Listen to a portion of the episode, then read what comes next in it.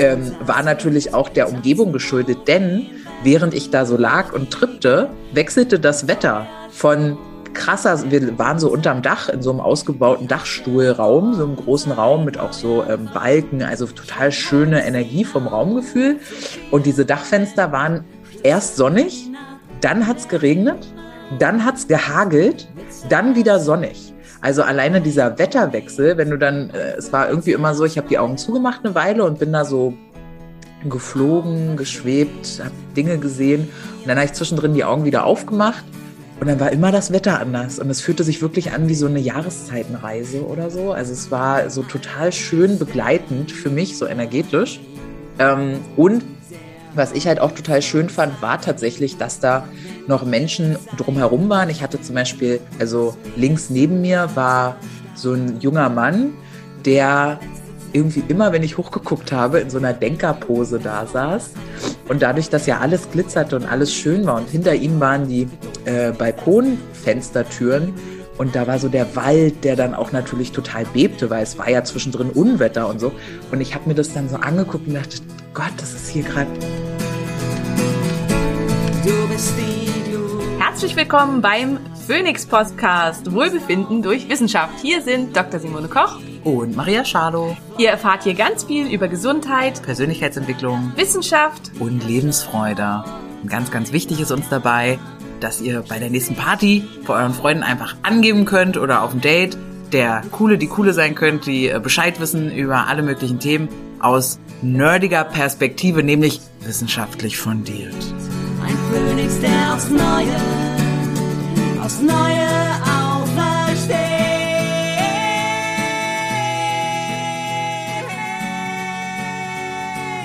Im normalen Leben bin ich zwar Ärztin, aber hier bin ich vor allen Dingen Informationsfrau und Erklärbär.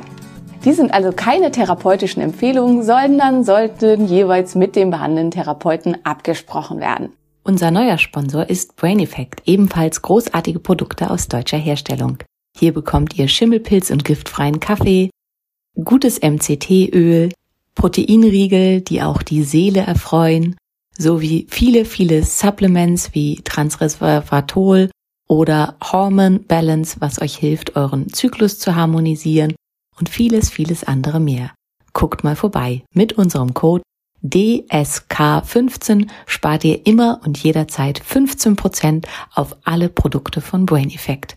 Vorbeischauen lohnt sich und gleichzeitig unterstützt ihr noch unseren Podcast und von AG1, dem großartigen All-in-One-Supplement für 75 Inhaltsstoffen, unglaubliche Mengen an Vitaminen, Mineralstoffen, Adaptogenen und vielen, vielen anderen nützlichen Phytostoffen und zwei Stämmen von Probiotika sowie nützlichen Präbiotika. Ich selber nehme RG1 schon seit vielen Monaten und bin sehr zufrieden. Mit Athletic Greens slash Simone bekommt ihr ein Paket, welches ebenfalls eine Jahresration an Vitamin D beinhaltet fünf Travel Packs sowie eine Dose und einen Löffel. Einen wunderschönen guten Morgen bei Simone und mir ist heute Sonntag. Bei euch ist der heiß ersehnte Donnerstag. Ähm, zumindest schreiben mir das immer ganz viele von euch. Wann ist wieder Donnerstag und warum gibt's nur eine Folge die Woche? Und ach, ganz viele tolle Dinge. Wir haben ja aufgerufen in den letzten Folgen dazu, dass ihr doch mal vielleicht ein bisschen wieder bewerten könntet und ich ganz egoistisch gefragt habe, ob ihr mir nicht Liebesbriefe schreiben wollt. Und ihr seid so toll und großartig und habt das auch direkt gemacht. Ich freue mich total. Ich habe sie Simone noch gar nicht geschickt, ne? Simone, die Sachen. Nein, noch noch nicht. ich kriege immer nur die guten Sachen. Ja, ja, es sind nur gute Sachen. Tatsächlich äh, hatten wir einmal eine bisschen schlechtere Bewertung, als ich in, ähm, in der Covid-Folge diesen Hauptschulvergleich gemacht habe. Ansonsten ähm, ist da ganz viel Liebe in unseren Kommentarspalten und das ähm, passt nicht nur irgendwie auch als Überbegriff und Gefühl heute zu dieser Folge, ähm, für mich jedenfalls, äh, sondern ähm, passt, finde ich, auch zum Frühling gerade ganz toll. Der Janni ist hier immer ganz viel am Niesen und am Schnupfen. Der ist Allergiker. Mir tun ja die Allergiker total. Ja.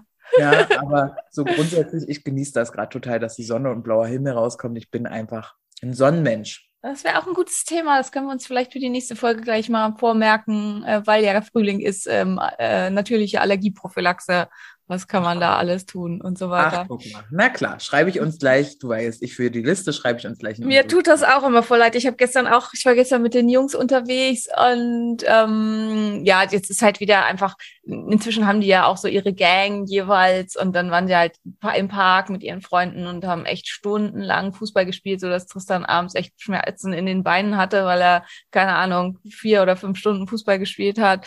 Und es war so herrliches Wetter.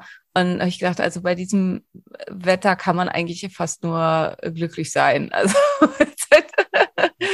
und ähm, ja, bei diesem Wetter muss ich auch mal sagen, genieße ich einfach krass, wo und wie ich wohne. Also sonst ja. äh, hader ich ja schon manchmal damit, weil ihr alle so weit weg seid und egal, wen ich besuchen will, das ist immer irgendwie eine Dreiviertelstunde Reise. Weltreise, ja. Genau.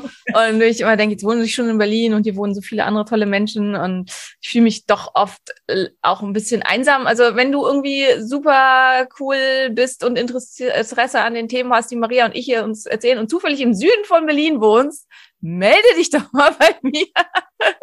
ähm, und, äh, und Mama bist, oder? Ja, das wäre noch besser, ja. Und coole Kinder hast. Dann können unsere Kinder was spielen und wir können quatschen und äh, einen koffeinfreien Kaffee trinken. Also ich wäre ja jetzt total aufgeregt, wenn ich äh, jetzt die Möglichkeit hätte, mich mit äh, dir anzufreunden, aber weil wir schon befreundet bin ich neidisch. Denke, warum habe ich noch keine Kinder? Aber gut.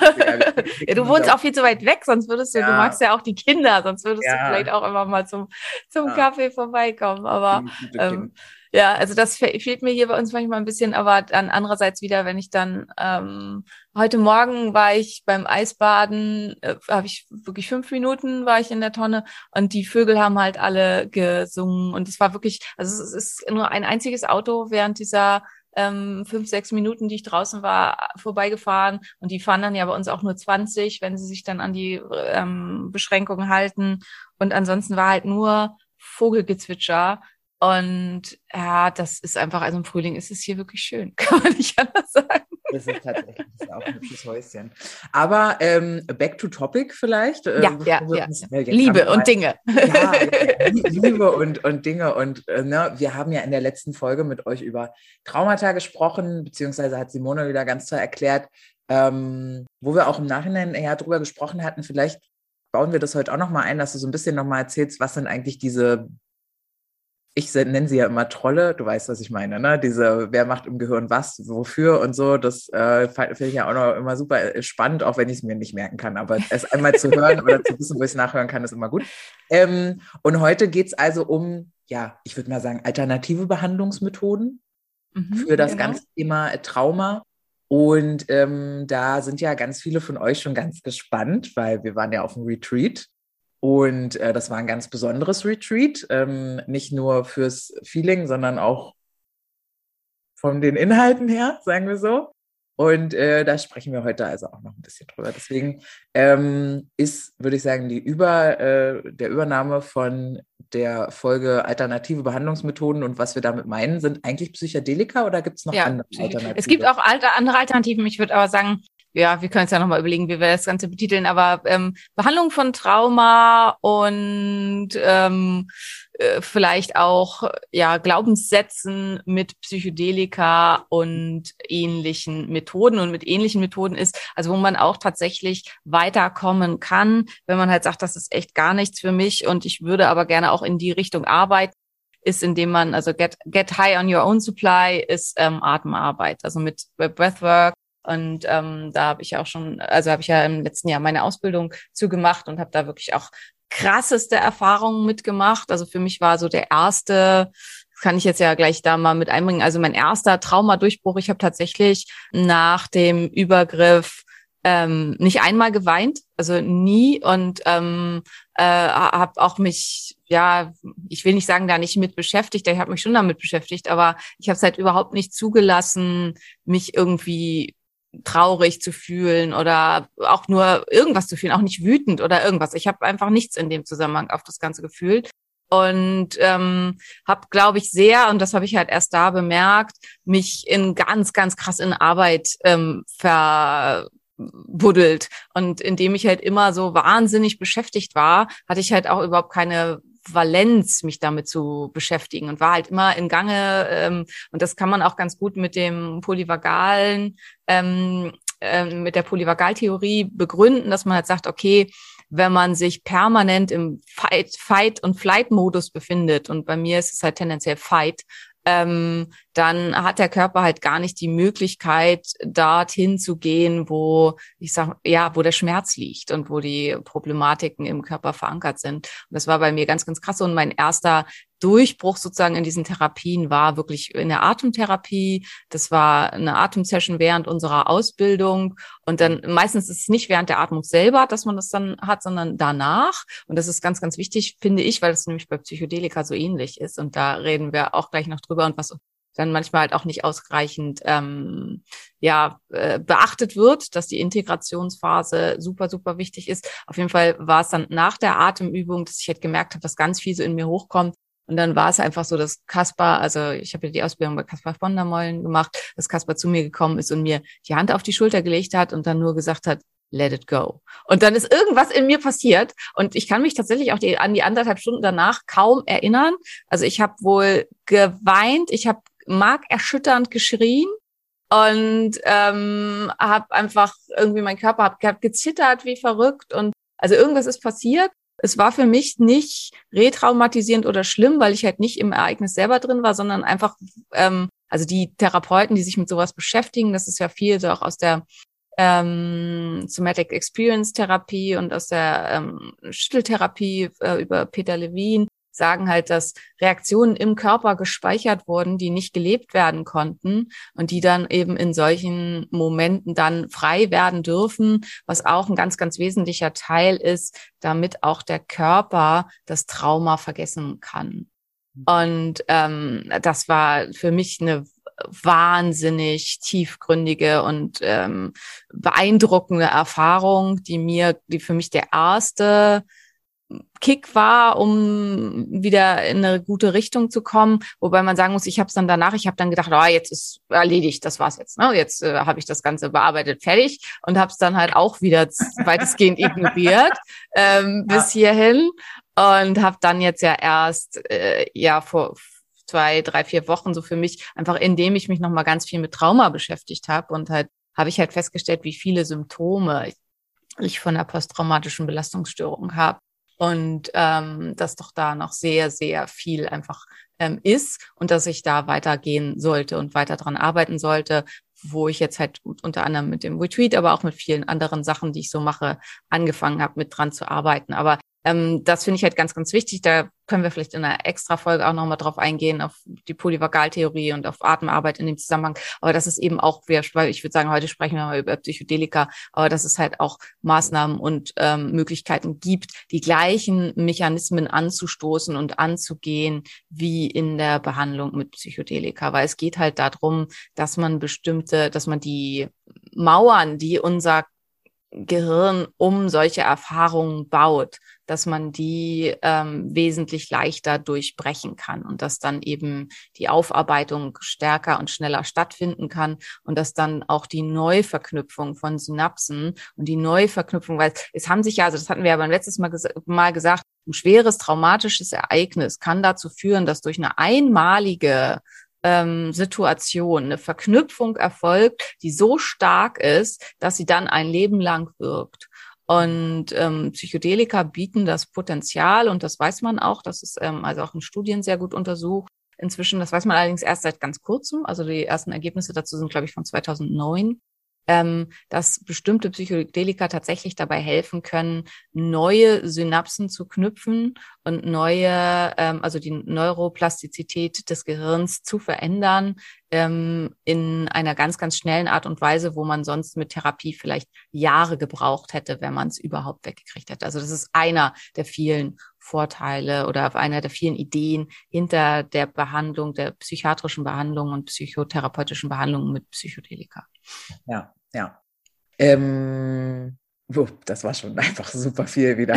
sorry, sorry, sorry. Jetzt, nein, nein, nein, wo ich überlege, okay, setzen wir irgendwo davon an oder gehen wir irgendwie, aber ja, danke einfach für die, für die Einleitung da auch wieder an der Stelle. Ähm, wo, also vielleicht mal äh, vorne, äh, ich, jetzt fällt mir kein guter Spruch ein, aber lass uns vorne ein, anfangen. Ähm, wo kommt denn überhaupt äh, das her? Also wer hat das damit angefangen, mal festzustellen, dass Du sag mal, wenn ich LSD schmeiße, dann äh, habe ich danach viel weniger mit meinem Traumata zu tun. So wird es ja nicht gewesen sein. Aber ähm, ich weiß, dass, oder ne, ich weiß, dass es Ayahuasca ja irgendwie in alten Stämmen der, und jetzt bin ich wieder überfragt, waren es die Mayas, waren es die irgendwer anders, äh, äh, gemacht wurde, gibt es auch in Europa. Also du bist ja mehr so in nordischen Sagen und sowas unterwegs und auch bewandert und belesen. Was haben die denn äh, so konsumiert? Erzähl doch mal einfach, Simone, wo hat das angefangen? Wer hat damit mal die ersten Erfahrungen gemacht? Und dann vielleicht auch gerne, warum ist das verboten? Also ähm, es gibt ja eine recht gute äh, Drogenpolitik hier, eine ne, angstmachende, bloß niemals du bleibst hängen und guck mal hier, der hat keine Zähne mehr, das bist du in drei Tagen, wenn du jetzt hier einmal konsumierst.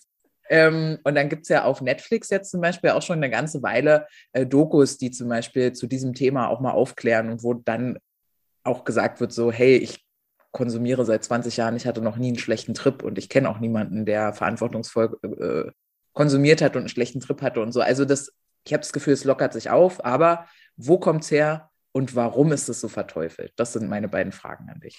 Ähm, also wo kommt das her? Hier muss man ganz, ganz stark unterscheiden zwischen dem, was heute gemacht wird und dem, was im Schamanismus quasi, äh, also wo das in schamanistischen und religiösen, also ich nenne es jetzt mal religiös, aber es halt in indigenen Kulturen angewendet wurde, weil da gibt es einfach ganz, ganz große Unterschiede. Ähm, weil du gefragt hast, also äh, es ist eigentlich in allen alten Kulturen gibt es Substanzen dieser Art, psychedelische Substanzen. Und ähm, da gibt's ja auch äh, die Theorie des, ähm, ich weiß gar nicht, des Stoned, Stoned Ape oder so ähnlich, ich glaube Stoned Ape, Ape Theory heißt die, dass ähm, äh, viel, dass unsere Entwicklung der Haiaffe? Ja, der Haiaffe, ja, ja. Ähm, dass, dass halt äh, unsere, die Entwicklung unseres Gehirns und so starke Weiterentwicklung vielleicht, also evolutionär, ähm, vielleicht auch was damit zu tun hatte, dass eben unsere Vorfahren, also so wie der, weiß nicht, Australopithecus zum Beispiel oder so, oder der Homo erectus, also die noch nicht Homo sapiens waren, aber auch schon ähm, Homo, ähm, dass die äh, psychedelische Pilze, Pflanzen und so weiter gefunden haben und dass diese Auseinandersetzung dann mit der Welt und diese ähm, Entogenen, also Entogen heißt ähm, Gott sehend, den Himmel sehend, äh, Substanzen mit dazu geführt haben, dass sich das Gehirn Gehirn, weil es halt eben diese äh, Anstoßung von Synapsenverknüpfungen hat und so nochmal stärker weiterentwickeln konnte und das dann über epigenetische Verknüpfungen am Ende auch mit zur Entwicklung des Homo sapiens beigetragen hat. Das ist eine Idee. Ja. Also, also war es nicht das Protein, sondern es waren die Drogen. Die das, das behaupten einige, ja. Also das ist halt, lässt sich überhaupt nicht beweisen in irgendeiner Form, aber es gibt halt diese Stoned Ape Theory, ähm, okay. die von vor allen Dingen von einigen Mykologen, also die sich ganz viel mit Pilzen beschäftigen, sehr propagandiert wird genau. Und ähm, es gibt halt solche Substanzen überall auf der Welt, also vor allen Dingen was Pilze angeht, also Psilocybin-haltige Pilze finden wir fast überall. Die haben halt auch eine große Rolle gespielt in auch in der nordischen ähm, äh, Mythologie, im nordischen Schamanismus und ähm, also die wachsen bei uns genauso, wie sie in den Anden irgendwo wachsen. Und also die findet man natürlich nicht die gleichen, ne? Das sind halt unterschiedliche Pilze, aber sie haben alle ähm, Psilocybin. Für, für, die, für die nicht so erfahrenen ähm, Druffis unter unseren Zuhörern. ähm, ich gehe mal davon aus, dass die meisten da keine Erfahrung nee, ich, ich, also ist bei uns ja nicht viel anders, aber ähm, genau. ähm, Psilocybin ist also auch, ähm, liebe Damen und Herren, die ihr zuhört, auch ein Stoff wie äh, LSD, aber bio, biologisch. Ne? Äh, Psilocybin ist halt in Pilzen, wie Simone schon gesagt hat, soweit wie Trüffel oder so. Simone, ja, also es gibt auch Psilocybinhaltige Trüffel und es gibt halt sehr viele Psilocybinhaltige Pilze. Psilocybin wird allerdings in Studien und so weiter auch als synthetische Substanz eingesetzt. Also wird halt synthetisch ähm, hergestellt und wird dann als synthetische Substanz okay. äh, eingesetzt. Das Problem bei Pflanzensubstanzen ist immer, dass du nie weißt, was du kriegst. Also du weißt halt nie, wie viel ist jetzt in diesem Pilz, wie viel ist jetzt in diesem Trüffel. Und deswegen wird in klinischen Studien überhaupt nicht mit Pflanzensubstanzen gearbeitet, sondern nur mit chemisch ähm, nachgestellten oder chemisch extrahierten Substanzen, um eine absolute Dosissicherheit zu gewährleisten. Ja. Ähm, LSD kommt übrigens auch, also weil du das im Gegensatz zu LSD oder so, LSD wurde aus Mutterkorn extrahiert, also aus, de, ähm, aus dem Ergotamin, was ja. ähm, auch, also Ergot ist auch ein Pilz, das Mutterkorn ist auch ein Pilz, also im Prinzip ist es halt auch so ähnlich wie beim Psylo, kommt auch aus einem Pilz. Ah. Und ähm, ja, wurde daraus halt ähm, extrahiert aus verschiedenen Gründen, weil man hatte sich davon ähm, auch eine Behandlungsmöglichkeit. Also äh, ähm, Mutterkorn wurde eingesetzt zur Blutstillung äh, nach Geburten. Ähm, und also man hatte sich eher in die Richtung eine Behandlungsmöglichkeit erhofft aus der Synthetisierung ähm, von Ergotamin aus dem Mutterkorn. Ähm, Wäre schon gut lustig, wenn heutzutage Mütter erstmal nach der Geburt eine LSD schmeißen müssten, weil das Blut auch stoppt, aber dann hast du halt auch erstmal wirklich einen sehr netten Trip nach diesem sehr Bad Trip, würde ich sagen. Ja, ähm, aber hat so auch sowieso nicht funktioniert. Aber ähm, ja, ja. Ergotamin wird übrigens eingesetzt in der Behandlung der Migräne. Also hat halt eben entsprechend ähm, Nebenwirkungen, wie du schon gesagt hast, aber für manche die äh, mit Migräne einfach, also die sonst therapierefraktäre Migräne haben, ähm, ist es manchmal sinnvoll, tatsächlich Ergotamin einzusetzen. Also es ist tatsächlich als Medikament zugelassen.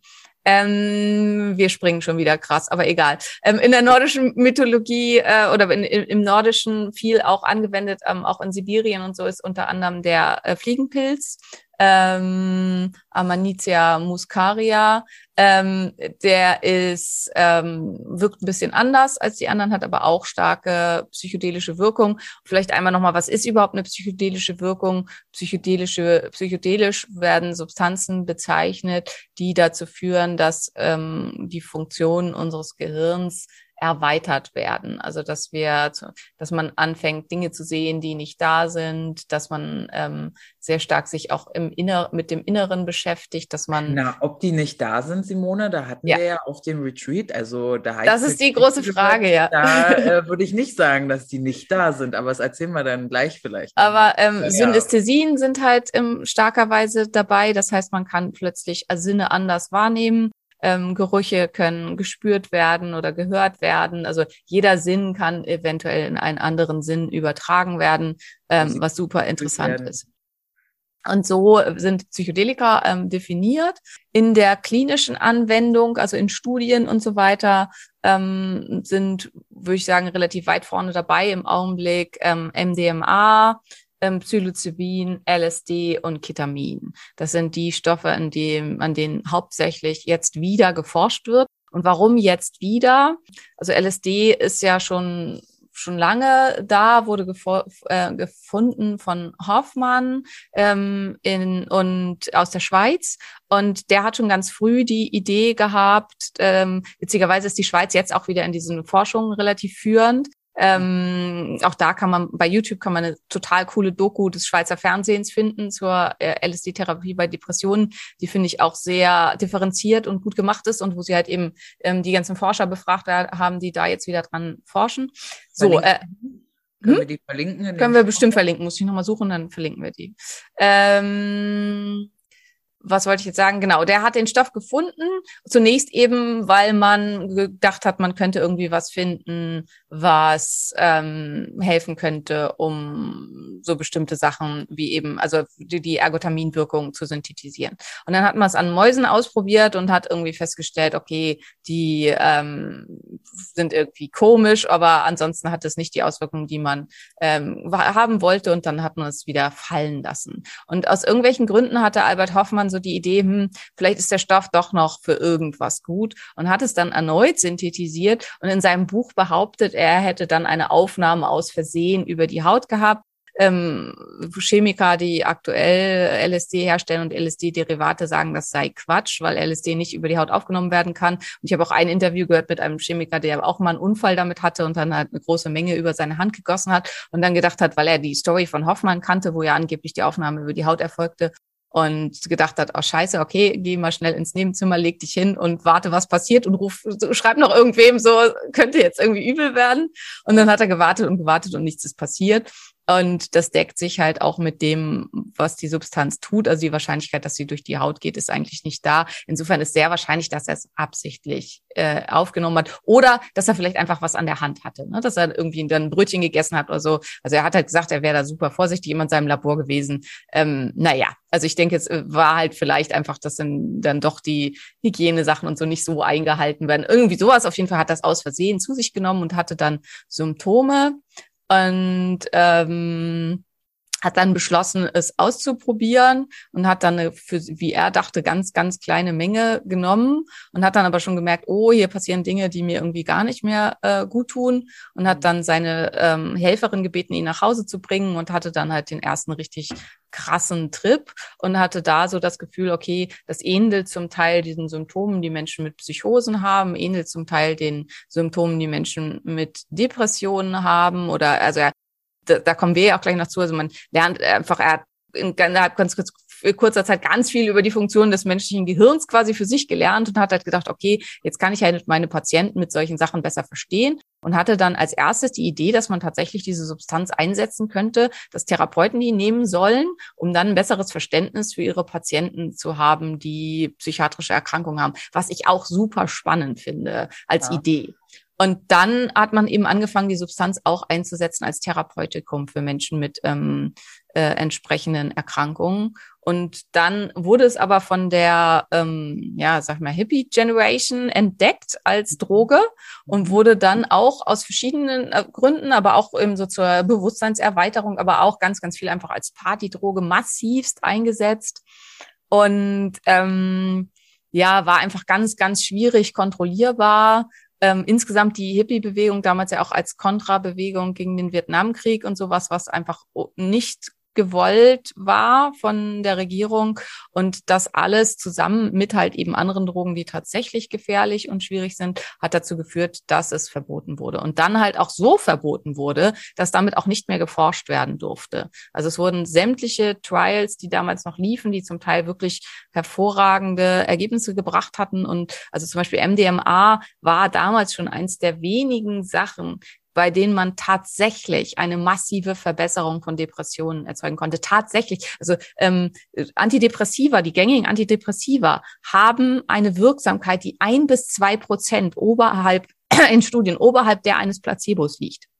Das heißt, die Wirksamkeit ist kaum bewiesen, wenn überhaupt minimal. Und ähm, wohingegen äh, also MDMA viel, viel bessere Ergebnisse in Studien bereits in den 70ern erzielt hatte.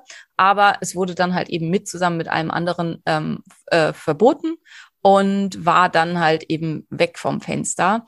Und jetzt wieder, vielleicht einfach aufgrund von Änderungen der politischen Lage und so, hat man die Stoffe alle wiederentdeckt. Vielleicht auch durch viel Druck aus der wissenschaftlichen Gemeinde, weil es gibt halt, gibt halt einige, die sich sehr dafür interessieren, die da ähm, ja einfach eine, versucht haben, eine Lobby reinzubringen und ähm, so dass die Stoffe in den letzten ja so so zehn Jahren, zehn bis zwölf Jahren wieder in Studien eingesetzt wurden do, werden durften und zunehmend eingesetzt werden. Aktuell läuft gerade ähm, in Europa eine ganz ganz große Multicenter-Studie zur Behandlung von Depressionen mit Psilocybin.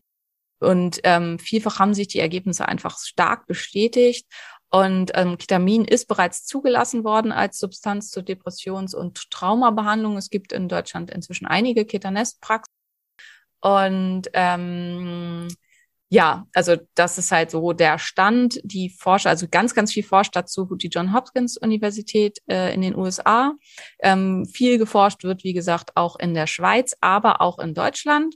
Und ähm, die Forscher erhoffen sich, dass in den nächsten drei Jahren Psilocybin und MDMA wieder als Medikamente zugelassen werden. Und mhm. das heißt halt eben, dass eine kontrollierte Abgabe dann erfolgt. Es ist sehr, sehr unwahrscheinlich, dass eine generelle Legalisierung ähm, da sein wird, sondern eher so wie das halt jetzt schon seit einer ganzen Weile in Deutschland ist, wie beim Cannabis, dass man eben auf Rezept und dann auch immer mit einem Therapeuten diese Substanz anwenden kann, wie das bereits beim Ketanest, der, also Ketanest ist Ketamin, ähm, ja. der Fall ist.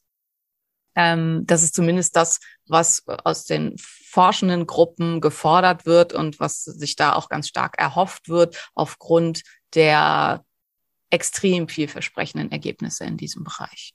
An der Stelle würde ich jetzt gerne noch mal kurz einführen, ähm, dass das natürlich, äh, also wer sich jetzt irgendwie denkt, Mensch, geil, MDMA mache ich eh schon jedes Wochenende zum Feiern. Das muss ja dann super gesund sein für mein Gehirn. Hier nochmal, sei nochmal gesagt, nee, genau darum geht es nicht. Ja. äh, MDMA lehrt, soweit ich weiß, deine kompletten Serotoninspeicher und der Körper braucht mindestens acht Wochen, die wieder aufzufüllen. Wer sich also irgendwie in der Situation sieht, jeden Freitag, Samstag oder Freitag bis Montag ähm, über diverse Higher und äh, Downer feiern zu gehen, das hat überhaupt nichts mit Therapie und auch nichts mit Traumabewältigung, höchstens mit Wegdrücken äh, im wahrsten Sinne des Wortes zu tun. Und das ist auch was, wo wir also ganz stark von abraten und überhaupt nicht zu empfehlen würden beim Nennen der ganzen Vorteile dieser ganzen Substanzen. Ja. Ja, also ich äh, grätsche da mal ein, dass äh, was der Maria eben gesagt hat, äh, ist vielfach auch der äh, Anti-Drogen-Propaganda geschuldet. Das ist so nicht ganz korrekt, also mit der Länge, wie die, bis sich das wieder auf, auffüllt da und so weiter. Es gewesen. Ja, aber, ja. ähm, aber nichtsdestotrotz äh, bin ich da absolut bei dir. Und das Problem ist halt eben auch, wenn man das nicht in einem therapeutischen Setting macht, dann kommt es eben, also damit diese Neuverknüpfung von Synapsen erfolgt und damit es da zu positiven Auswirkungen kommt, muss auch Arbeit erfolgen im Gehirn, um halt dahin zu kommen. Und wenn man das halt in einem Party-Setting oder so nimmt, dann erfolgt diese Arbeit natürlich nicht. Plus MDMA ist immer noch in der Diskussion, da ist man sich unsicher, ob es nicht auch eine Neurotoxizität hat. Das heißt, ob die Rezeptoren für diese Stoffe nicht zum Teil auch zerstört werden. Ah. Ähm, und das ist halt eben, wäre dann ein großes Problem. Ähm, es gibt einige Studien, die das äh, gezeigt haben. Allerdings muss man sagen, wo ich auch denke, wie kann denn bitte sowas passieren? Also eine dieser Studien, die da viel zitiert wurde, ähm, hat man aus Versehen Methamphetamin benutzt statt MDMA. Meth. Und Meth, ja. Meth. ja. ja. Okay, wow. Und äh, Methamphetamin ist tatsächlich schwerwiegend neurotoxisch, was halt einer der Gründe ist, warum das halt einfach ein, ja, also wie du gesagt hast, das bist du in drei Tagen. Ähm, also wenn es einen Stoff gibt, für den das ein bisschen, äh, äh, wo, wo da viel Wahres dran ist, dann ist das Methamphetamin. Okay. okay. Und ähm, der macht halt wirklich die Rezeptoren im Gehirn kaputt, weswegen man davon dann halt immer und immer mehr braucht und äh, äh, weswegen halt eben auch einfach dann was kaputt ist. Also das dann lange dauert, bis diese ja. Strukturen dann sich regenerieren und ähm, die Menschen wirklich äh, nicht mehr die Menschen sind, die sie waren, auch wenn sie halt nichts von der Substanz konsumieren. Also es ist äh, wahrscheinlich macht MDMA das nicht, aber man ist sich halt eben nicht ganz sicher, wenn man das ständig anwendet. Also deswegen sollte man dem Körper auf jeden Fall immer die Möglichkeit der Regeneration bieten. Und solange wir das noch nicht so genau wissen, sowieso. Und es sollte halt, also es ist halt eben nicht umsonst im Augenblick nur in klinischen Studien in der Anwendung. Und das äh, ist ganz, ganz wichtig. Und all sowas, also auch wenn es um Ketamin geht oder irgendwas, ähm, es erzielt nur einen sinnvollen Nutzen, wenn man es wirklich zusammen mit einem sehr gut geschulten Psychotherapeuten durchführt. Ähm, weswegen es halt inzwischen da auch, also wenn man sowas möchte, also man kann den Augmented Psychotherapist machen. Ähm, das ist halt äh, eine besondere Ausbildung für Psychotherapeuten, wo man lernt, wie man mit solchen Substanzen dann für die Patienten zusätzlichen Benefit dazu bringt. Okay. Ähm, ja, also vielleicht nochmal, weil du gesagt hast, wer sind die Trolle? Ähm, äh, ja, also genau, viele dieser gerne. Substanzen wirken am ähm, HT ähm, 2a-Rezeptor, also an einem der Serotonin-Rezeptoren ähm, und dann 2a.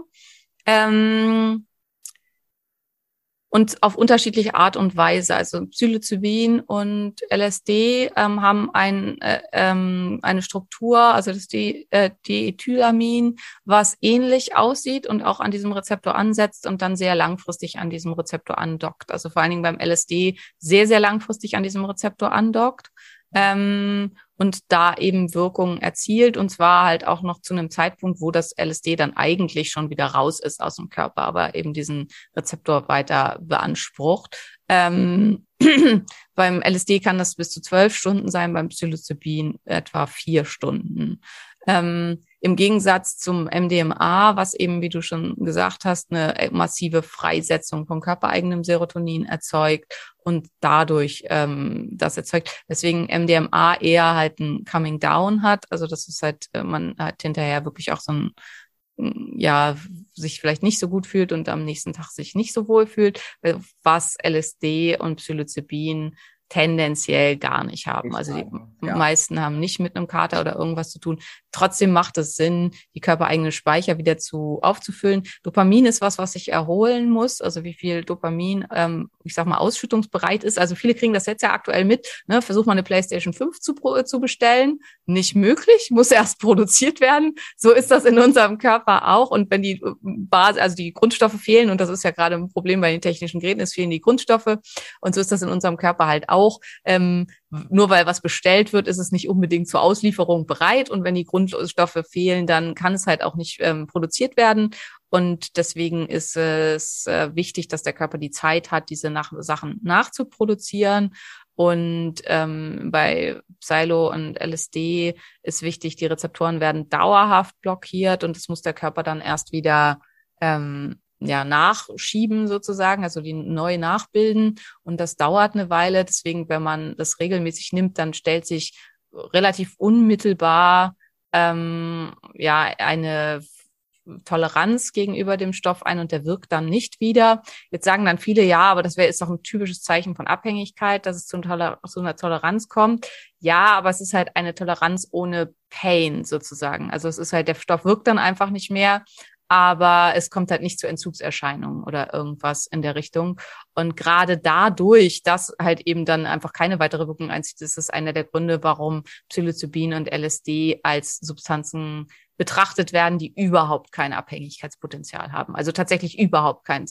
Ähm, ich muss mal gucken, ob ich das finde, ich hab, hatte da so eine echt coole Grafik aus einer Studie zu, ähm, also tatsächlich die höchsten, also das höchste Abhängigkeitspotenzial überhaupt hat Methamphetamin ähm, und dann gefolgt von Kokain und Nikotin, die das gleich hohe Abhängigkeitspotenzial haben. Finde ich auch super spannend, weil Nikotin ja. ist ja weiterhin erlaubt.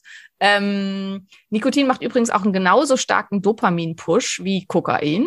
Ähm, also auch da ähm, kann ich. Äh, Kannst du ein Lied von singen? Ich weiß, ja. Das ist also, wie glücklich du einmal nach der ersten Zigarette des Tages bist, warst. Also, ich bin es ja nicht mehr, aber kann ich mir nur vorstellen, ja. Ja, ja. Was tatsächlich eine genauso hohe Ausschüttung macht, was ich in dem Zusammenhang recherchiert habe, was für dich gut ist, was du ja auch schon gesagt hast, äh, ist ähm, Eisbaden. Ja, habe ich schon gesehen in deiner Story. Ja. Da habe ich mich mega gefreut und kann ich auch bestätigen. Also man, ich, ich war auch heute noch schnell in der Wanne, vor, bevor wir jetzt also hier den Podcast aufnehmen. Und das macht einfach happy. Also kurz nicht, weil kalt, ja, aber äh, dann sehr schnell sehr happy, ja. Ja, ja.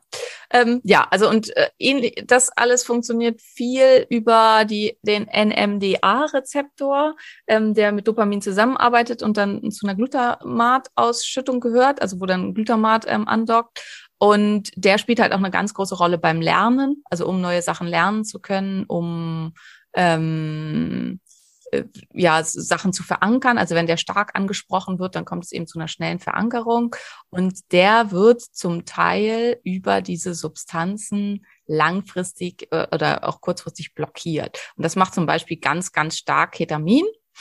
Ähm, und dadurch, äh, also es ist einer der Wirkmechanismen, dadurch ähm, kann man eben, also ist die, die Idee, dass man bei Suchterkrankungen eine Rückfallprophylaxe hat, dass man ähm, ungünstige Verknüpfungen, die hier gemacht wurden, wieder lösen kann und ähm, viele andere Dinge mehr. Also hier so ein bisschen jetzt einmal einfach Biochemie und so. Äh, ist ein super spannendes, sehr breites Thema. Ähm, ja, wer das interess interessant findet und das in der Tiefe besser wissen will und genauer wissen will, finde ich ähm, aktuell, also Michael Poland wäre da ähm, als einer ähm, ein Autor, der da sehr viel drüber geschrieben hat, äh, interessant.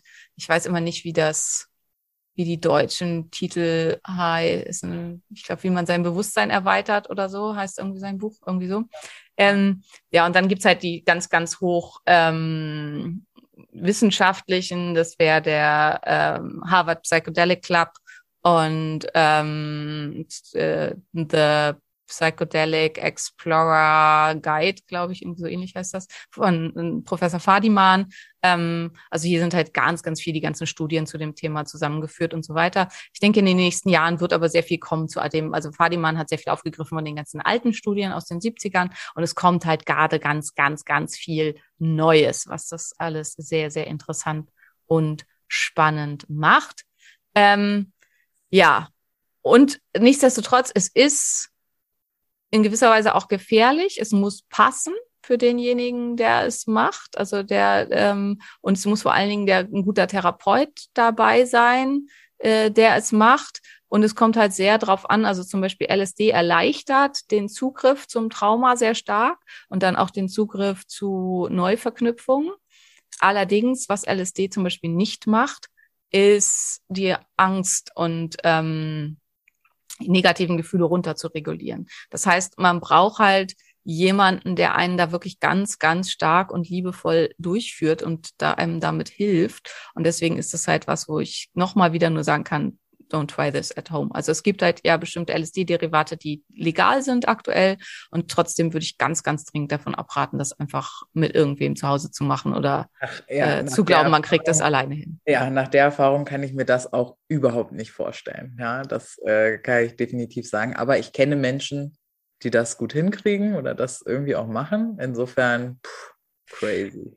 Ja, aber also vor allen Dingen, ja, und ganz, ganz wichtig ist natürlich, also für alles, was es halt so im Augenblick gibt, außerhalb von klinischen Studien mit wirklich psychiatrischen Erkrankungen, ähm, ist das gar keine gute Idee, ist halt auch nicht zugelassen. Also wer sagt, ja, das klingt jetzt alles super interessant und ich würde da gerne, also das ist was, was mich total interessiert für meine Depression, für mein Trauma.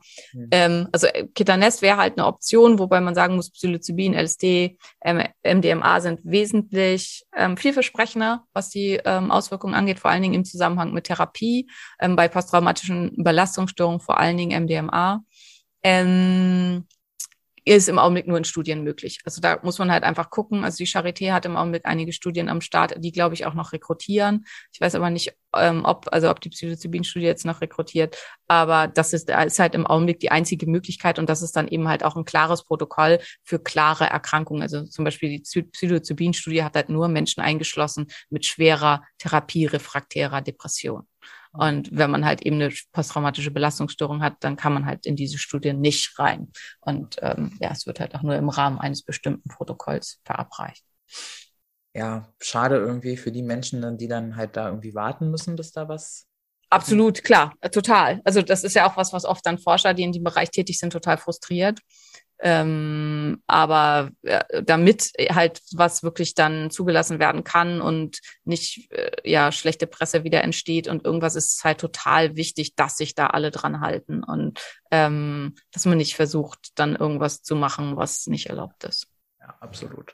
Okay, also wir wissen, dass es irgendwie von überall herkommt und schon überall genutzt wurde, ähm, in wahrscheinlich auch sehr langen Zeitperioden äh, und dass es wiederentdeckt wurde in unserer Neuzeit und dann ein bisschen dolle benutzt, woraufhin dann die Regierung wohl sagte, das, das lassen wir jetzt mal sein, gänzlich, ja.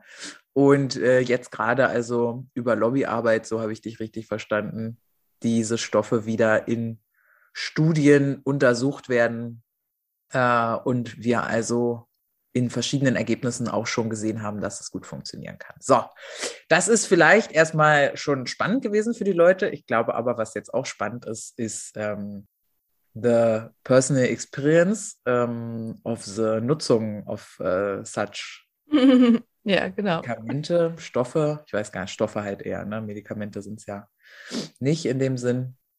Ähm, ja, deswegen, äh, ich äh, weiß zur, zur Firma gar nicht so viel. Du hast ja, glaube ich, den Kontakt, also du hast den Kontakt hergestellt, das weiß ich.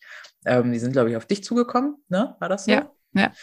Äh, und ähm, erzähl doch mal, wie das war, was so die Idee ist von äh, Modern Mind Retreats. Genau, also die Idee von denen ist, dass sie halt eben solche Erlebnisse in einem geschützten und möglichst sicheren und guten Rahmen für Menschen ohne psychiatrische Erkrankungen möglich machen möchten, mit derzeit in Deutschland vollständig legalen Derivaten, wo die sich auch intensiv mit anwaltlich und so ähm, ja abgesichert haben und für die Teilnehmer und so weiter.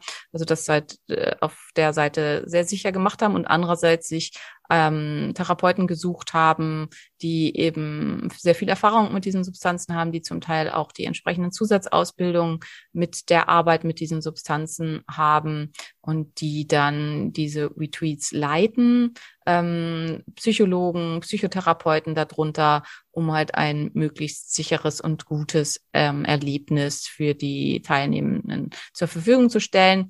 Hier eher muss man sagen, ja, so wie so ein, ich ich weiß nicht, also die, die Leute, die mit Psychedelika arbeiten, bezeichnen sich ja selber äh, oder die das in der Vergangenheit gemacht haben, im illegalen Bereich bezeichnen sich ja oft als Psychonauten, also ja. als Menschen, die halt quasi ähm, ihren eigenen ähm, Psychoraum erkunden und so ist halt auch diese Idee zu verstehen. Also ich finde es ganz, ganz wichtig, dass es hier nicht wirklich um Therapie geht, sondern dass es halt um eine Erfahrung des eigenen psychischen Raumes geht unter so sicheren Bedingungen wie möglich, weil, wie ich eben schon halt gesagt habe, wer wirklich ähm, psychiatrische, pathologische Erkrankungen in diesem Bereich hat, ähm, wird von sowas grundsätzlich ausgeschlossen und ähm, sollte eben sowas auch wirklich nur in der 1 zu 1 Behandlung machen mit ähm, einem hier sehr erfahrenen Therapeuten und ähm, ist dann sicherlich halt in der Kitanest-Praxis oder irgendwo deutlich besser aufgehoben, als wenn er sowas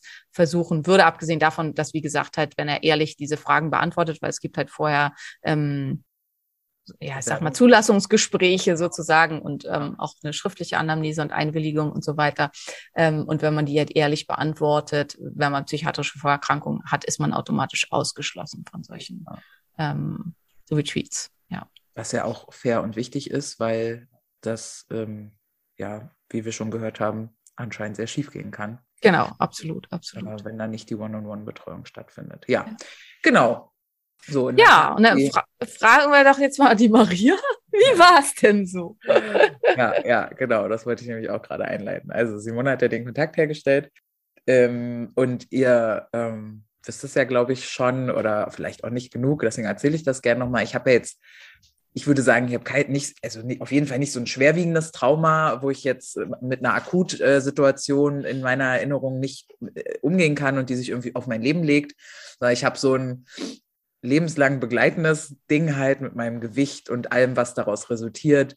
Ich habe ein Thema damit gesehen zu werden, obwohl ich super extrovertiert bin. Ich habe also einfach Glaubenssätze, ne? Diesen, ich habe jahrelang versucht, meinen Körper äh, zu verändern, ohne ihn auch nur ansatzweise für das zu lieben, was er tut. Und er tut eine Menge für mich. Ähm, und habe dann, ich hatte ja vor dem Retreat noch mal eine schamanische Reise mit Jackson zum inneren Kind, äh, innere Kindarbeit, weil das ja pff, recht vermutlich eben irgendwo in der Kindheit schon begründet war und die, das war auch richtig gut. Und dann bin ich eben aus der Erkenntnis hin zu dem Retreat mit Glaubenssatzveränderungswünschen.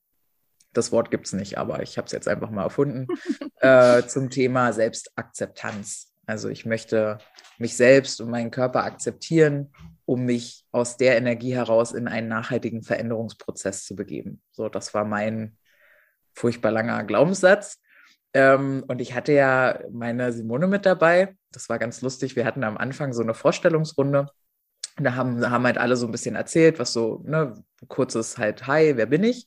Und da meinte ich schon, ich bin am besten vorbereitet von allen. Ich habe meine Ärztin dabei. Ja, das ähm, war irgendwie auch so ein bisschen meine Haltung. Ich habe mich also super sicher gefühlt, weil ich irgendwie wusste, Simone ist da und ähm, Simone ist ja meine Vertrauensperson sowieso in allem, was äh, körperlich zu tun hat. Also ist der Schritt zum psychisch-seelischen ja irgendwie total klein und wir sind Freundinnen und so. Also für mich war das so ein kleiner Urlaub irgendwie. Ähm, äh, von der Energie. Ich war trotzdem super aufgeregt, einfach weil ich mit dieser Substanz noch nie Berührung hatte. Also LSD in meinem Leben nicht stattgefunden, weil ich auch von dieser Drogenpolitik natürlich total, also trotz Studium im sozialen Bereich und oder vielleicht gerade deshalb und äh, gerade wegen der, ich habe ja mit Suchtkranken gearbeitet, auch im, ähm, im Rahmen des Studiums über anderthalb Jahre, äh, ja, war war ein guter Schiss in der Hose, sagen wir so. Also ich hatte schon Respekt.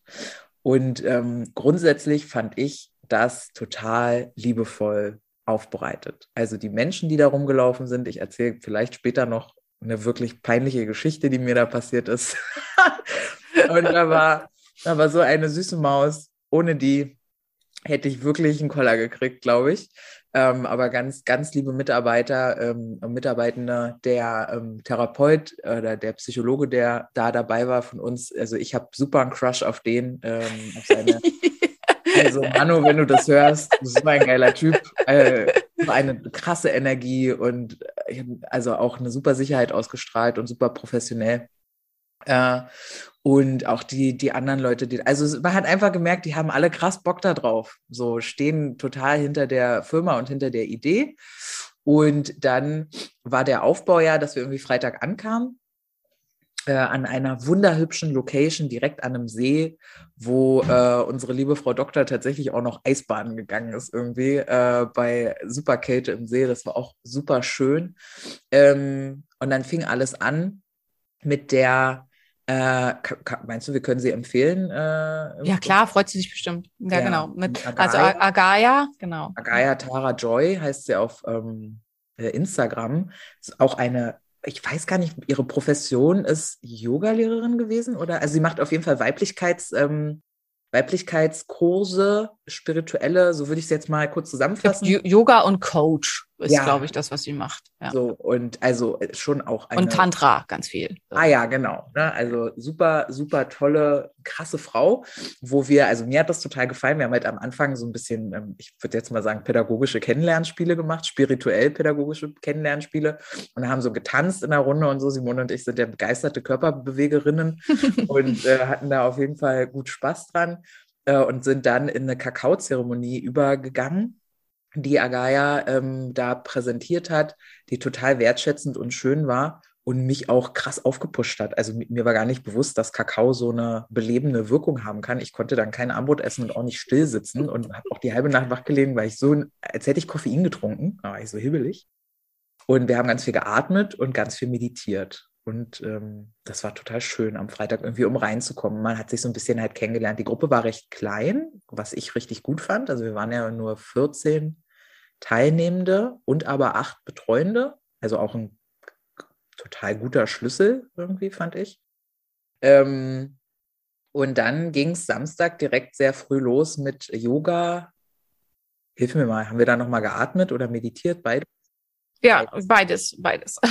Also sowohl als auch Yoga, Meditation, Atmung und ähm, ja, also ist halt da finde ich auch äh, halt eben wurde das so ein bisschen mit aufgegriffen, wobei ähm, ja, also dass man eben auch mit Atmung schon so ein bisschen in die Richtung kommen kann, war hier aber ganz vorsichtig und ähm, ja, also mit Atmung kann man noch ganz andere Sachen machen, aber halt schon als so ein schöner Einstieg. Und das ist halt auch, was Maria jetzt schon besprochen hat, was halt super wichtig und toll ist, dass man, weil man kommt ja aus seinem stressigen Alltag und aus diesen ganzen Sachen, dass man halt eben, und weil man könnte ja auch sagen, okay, man kann ja da hinkommen, Substanz nehmen, fertig und irgendwie dann ist das halt alles viel weniger nee, das Bums ja, das und so weiter. Ja, nee, ja, könnte man, nee. Genau, könnte man, ist aber wahrscheinlich keine gute Idee, weil Set und Setting und ähm, also das eigene Set wird halt dadurch einfach krass verändert. Also weil ich war unfassbar gestresst vor dem Wochenende und ich fand schon allein, also dieser erste Abend und man muss ja auch sagen mit Bewegen und so durch Covid, durch die Pandemie. Ich war halt seit zweieinhalb Jahren nicht mehr tanzen. Also ich habe halt ein paar Mal irgendwie mit ja. meinen Mädels irgendwie dann zusammen getanzt, aber ansonsten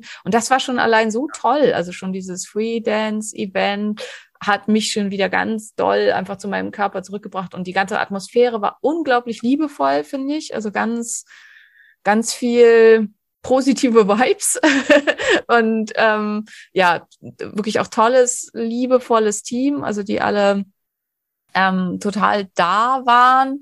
Und das hat mich, also ich habe übrigens auch fantastisch geschlafen, was für mich für eine erste Nacht in irgendwo anders ja total ungewöhnlich ja. ist.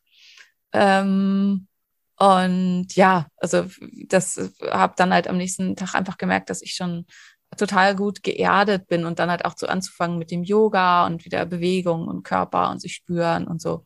Ähm, ja, das war halt wirklich ganz, ja, ganz toll. Definitiv. Und dann ähm, ging es halt, wie gesagt, an diesem zweiten Tag dann, glaube ich, sind wir spazieren gegangen, da irgendwie durch den Wald. Äh, und dann gab es Frühstück. Äh, das Essen war immer vegan und wir hatten da sogar ein ähm, eigenes kleines, ich glaube sogar ehrenamtliches. Also wie krass die Leute auch einfach, dass sie, ne, weiß ich aber nicht genau. Ich hatte das nur irgendwie so verstanden, glaube ich. Ähm, Kochteam dabei, die dann da irgendwie veganen Bake, also ich meine, ihr kennt uns ja jetzt vielleicht schon ein paar Folgen. Ich bin nicht vegan. Und Simone hat auch schon ein, zwei Mal erzählt, dass das schon auch jetzt nicht ihre Lieblingsküche ist. Ne? Aber äh, grundsätzlich ist das natürlich irgendwie cool, wenn du nicht so super schwer ähm, isst. Und es war halt immer frisch gemacht und auch immer was anderes. So. Also schön, einfach schön. Und dann ähm, ging es so langsam Richtung äh, Puls hoch und, und nein, jetzt wird es irgendwie Realität. Dann gab es nochmal eine, eine kleine Meditationssession ähm, äh, und dann haben wir diese kleinen Tablettchen bekommen, wo ich, also, damit ihr euch das irgendwie vorstellen könnt, du kriegst dann da so einen, äh, so einen hübschen kleinen Behälter, wo dann diese kleine äh, Pille drin ist, die pink ist, was ich super fand, aber die, also wer schon mal so eine Süßstofftablette in der Hand hatte, diese Pille war ein Viertel von einer Süßstofftablette. Die war winzig klein. Und ich weiß noch, dass ich Simone gefragt habe, so, hä, aber wie klein sind denn dann die, wo noch weniger drin ist? Weil wir hatten ja eine Volldosis von 225 Mikrogramm. VLSD. Das ist ja. ganz, ganz wichtig. Also es ist dieses legale Derivat, also was im Augenblick in Deutschland ähm, äh, legal ist, weil wer sich schon mal mit dem Thema besch beschäftigt hat, die normale Dosis, also äh, Dosis für einen Volltrip von LSD, die verwendet wird auch in Studien und so weiter, liegt bei 100 bis 150 Mikrogramm. VLSD hat eine geringere ja. Wirkung als LSD, als ja. Product. Also ähm, da nur so zu, zu dem Thema, also nicht, dass jetzt halt alle die Hände über den Kopf zusammenschlagen und denken, die sich ein bisschen damit auskennen, oh Gott, was für eine Mengen. Also es ist halt entspricht dem einer äh, Dosis, die halt äh, in den alten Studien und so okay. verwendet ja. wurde fürs ja. LSD. Und dann, ich habe ja ne, Biochemie 10. Klasse abgewählt, dann wurde mir also nochmal erklärt, dass, naja, dass es da um Moleküle geht und dass die Größe. Achso, genau, du hast, du warst dabei, wie ja, groß genau. die Tablette ist. Dass die Größe der Tablette überhaupt gar nicht aussagt, weil da sowieso nur ein paar Moleküle da drin sind und das ist egal. Also das fand ich schon irgendwie spannend, weil ich so dachte, ach du meine Güte, die ist ja winzig. Da kann man ja super schnell überdosieren und dass das damit gar nichts zu tun hat, ja. Learning für mich also wieder, ähm, dass man selbst nach der Schule da irgendwie noch total mit Kontakt hat, äh, haben kann. Anyway, dieses Chemie, ja, dieses, dieses Chemie, ja, es ist einfach, ich habe es nicht gerafft in der Schule, ich hatte da einfach nicht die Lehrer für.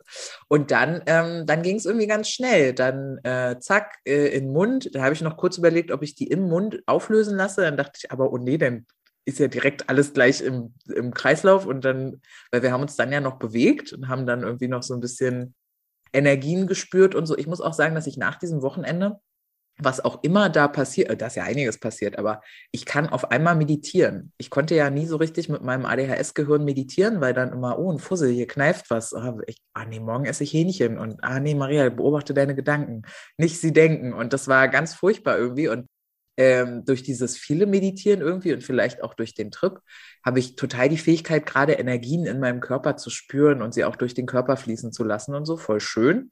Ähm, jedenfalls haben wir da dann noch mal ein bisschen meditiert wurden dann, glaube ich, nochmal energetisch schamanisch gereinigt. Ne? War das das, wo Ole da so rumgelaufen ist mit dem, mit dem Feuer und dem äh, Genau, ja, ja. Also da muss sich halt jeder selber zu überlegen, äh, das wurde halt hier so ein bisschen verbunden ja. zwischen der psychologischen Idee. Genau, da war, das hatten wir am Anfang, also die schamanischen Ideen hierhinter sind ganz, ganz andere. Also darüber könnte man nochmal eine äh, eigene Folge machen. Also man muss ganz klar, eigentlich finde ich, relativ klar trennen zwischen allem, was aus der schamanistischen Richtung kommt und zwischen dem, was aus der medizinischen, evidenzbasierten Richtung kommt, weil es hier sehr, sehr große Unterschiede gibt und insgesamt diese Anwendung als endogene Substanz, die eine ähm, Verbundenheit mit allem spüren lässt, aber auch als Substanz, die hilft, an Traumata ranzugehen, an Erinnerungen ranzugehen, Glaubenssätze zu durchbrechen und so. Das ist eine ganz andere Anwendungsidee ähm, aus dem Westen als die Idee, die zumindest, wenn wir jetzt auf, also über den nordischen Schamanismus wissen wir nicht viel, aber wenn man jetzt zum Beispiel an die indigenen Völker des Amazonas rangeht, die ähm, hinter ihrem ähm, Schamanismus zum Teil doch auch noch ganz andere ähm, Dinge hinterstehend ja. haben. Also ja, ganz kurz da so. Ähm, aber hier wurde das so ein bisschen verbunden. Das halt für die, die einfach auch das spirituell gerne mögen. Also und, ich finde das, ähm, total super. Ich bin jetzt ja auch keine krasse, äh, doch, ich, doch, ich bewege mich gerade in so eine Richtung, doch, ja. Schon, ähm, schon, dass ich da sehr drauf stehe, auch diese ja, ich glaube einfach, dass es wirklich, also ich erzähle erst mal weiter, dann könnt ihr es vielleicht auch ein bisschen besser begreifen. Ähm, jedenfalls, und dann legen wir uns hin und dann ging es gefühlt für mich auch ganz schnell, äh, dass ich diesen ganz klassischen, diese ganz klassischen Erscheinungen hatte von, ich habe zum Beispiel meine Hand einfach, also gefühlt stundenlang meine Hand angeguckt und so meine Finger bewegt. Und weil ich einfach immer, ich hatte das Gefühl, meine Augen haben so einen Zoom eingestellt. Also manchmal war meine Hand so ein bisschen verschwommen, dann habe ich auf einmal gefühlt jede Hautschuppe gesehen und irgendwie die, die Adern dann drunter und konnte, also es war so ganz wow, krass und ganz viel Licht gesehen und ganz viel ähm, war natürlich auch der Umgebung geschuldet, denn während ich da so lag und trippte, wechselte das Wetter von krasser, wir waren so unterm Dach in so einem ausgebauten Dachstuhlraum, so einem großen Raum mit auch so ähm, Balken, also total schöne Energie vom Raumgefühl. Und diese Dachfenster waren erst sonnig, dann hat es geregnet, dann hat es gehagelt, dann wieder sonnig. Also alleine dieser Wetterwechsel, wenn du dann, äh, es war irgendwie immer so, ich habe die Augen zugemacht eine Weile und bin da so geflogen, geschwebt, habe Dinge gesehen und dann habe ich zwischendrin die Augen wieder aufgemacht und dann war immer das Wetter anders und es fühlte sich wirklich an wie so eine Jahreszeitenreise oder so. Also es war so total schön begleitend für mich, so energetisch. Ähm, und was ich halt auch total schön fand, war tatsächlich, dass da noch Menschen drumherum waren. Ich hatte zum Beispiel, also links neben mir war so ein junger Mann, der irgendwie immer, wenn ich hochgeguckt habe, in so einer Denkerpose da saß. Und dadurch, dass ja alles glitzerte und alles schön war und hinter ihm waren die äh, Balkonfenstertüren und da war so der Wald, der dann auch natürlich total bebte, weil es war ja zwischendrin Unwetter und so. Und ich habe mir das dann so angeguckt und dachte, Gott, das ist hier gerade ich war einfach voller Liebe und es war so schön. Er war der schönste Mensch der Welt für mich in diesem Moment, einfach durch die Szenerie und, ne, also es war, war einfach großartig. Ich hatte an keiner Stelle jetzt groß mit äh, unangenehmen Gefühlen zu tun. Ich weiß noch, dass ich einmal irgendwie wieder wach geworden bin, sage ich jetzt mal. Und dann habe ich jemanden gerufen und meinte, ist alles okay? Also habe ich irgendwie gefragt, also es ist auch so, dass man sich erinnern kann, nicht so an alles komplett, glaube ich, aber ich kann mich schon gut erinnern, dass ich meinte, ist alles okay? Und er guckt mich nur an, nimmt meine Hand so ganz lieb und sagt, ist alles okay? Und da habe ich mich wieder hingelegt. so, das, das, war irgendwie schon, keine Ahnung, was ich da genau wollte, aber ich brauchte anscheinend die Bestätigung. Da war es halt dann schon cool, dass da jemand ist, der klar ist und zu dir kommt und dir dann auch ganz klar sagt, ey, ist alles gut und du dich dann wieder hinlegen kannst. So. Und irgendwie haben die Leute um mich herum mir halt auch total geholfen bei meiner eigenen Reise. So und äh, vor allem gegen Ende oder so. Also äh, das Problem ist ja, dass man kein Zeitgefühl hat. Also weiß jetzt nicht genau, wann das war, aber irgendwann war dann also dieses Einschlafen, Dinge sehen, wach werden, Dinge sehen, einschlafen, also ich habe ja nicht geschlafen, aber Augen zu, Augen auf oder keine Ahnung. Das war dann irgendwann, diese Reise, dieser Zyklus war dann irgendwann vorbei, ähm, wo ich auch sagen muss, ich hatte damit gar kein Problem, dass es gefühlt immer weiterging, ne? Also, dass es nicht aufhörte, dieses und wieder weg und wieder da und wieder weg und wieder da. Andere hat es, glaube ich, schon ein bisschen abgefuckt von dem, was sie so erzählt haben. Ähm, aber irgendwann ist man dann wieder ganz da und dann war einfach, die hatten dann so Lichtreflektoren aufgestellt oder wie das heißt, ja, dann waren so, wie so Sternenhimmel war dann an der Decke und das war einfach so schön. Und wir hatten ja alle unsere Decken und Kissen mitgenommen und uns dann da so hingekuschelt. Und das war halt auch irgendwie, ich hatte dann total das Bedürfnis ähm, nach Nähe und nach ähm, Zusammensein. Ähm, und dann dauerte es gar nicht lange und ich hatte irgendwie vier oder fünf Menschen an mir dran liegen was, ähm, ah, genau, vorher haben wir noch eine Karte gezogen, eine spirituelle Karte. Meine Karte war Wasser. Ähm, und haben dann uns aber nicht die Bedeutung angeguckt. Und am Sonntag haben wir dann, also danach, die Bedeutung angeguckt und das war auch so die Bedeutung, dass ich so, ja, dass ich eine nährende Energie habe, dass ich sicherheitsspendend bin irgendwie und während während dieser Session legten sich immer mehr Leute an mich ran und haben irgendwie, also es war, und ich habe hab mich auch so gefühlt irgendwie wie so ein Energiebaum. So, ja, komm her, Kinding, hier ist ein großer Schenkel irgendwie und äh, da kannst du dich hinlegen. Und was mir total geholfen hat, war halt auch Simone wieder an der Stelle, also nicht an der Stelle, sondern die davor halt meinte, denk an deinen Glaubenssatz, also denk an dein Thema immer mal wieder. Und ich habe es tatsächlich hinbekommen, immer mal wieder, wenn ich in so Wachphasen war, an Akzeptanz zu denken, an Ak Akzeptanz zu denken, an Akzeptanz zu denken, immer, immer, immer wieder. Ähm, und was ich sagen kann zum Thema Wirkung, also erstmal war ich danach emotional total offen. Wir hatten dann so einen äh, Integrations-Sharing-Kreis danach am Sonntag, wo dann alle so ein bisschen erzählt haben von ihren Erlebnissen. Und da hatte ich bei der einen oder anderen Geschichte schon direkt Tränen in den Augen. Und ähm, wenn Simone so sagt, äh, nicht geweint oder lange nicht geweint, ich habe auch ein Thema mit Weinen irgendwie. Also ich bewundere zum Beispiel Menschen, die so vor Freude weinen können. Das war immer was, wo ich so dachte, Mann, Weinen hat für mich so und so eine Schwere und ich spüre richtig diesen Druck im Hals und das ist irgendwie voll schade, weil das ja auch was so Befreiendes ist. Und mein Trip hat angefangen mit Weinen. Also ich, ich, mhm. ich habe gerade getrippt oder konnte so wahrnehmen, okay, ich glaube, ich bin jetzt high irgendwie.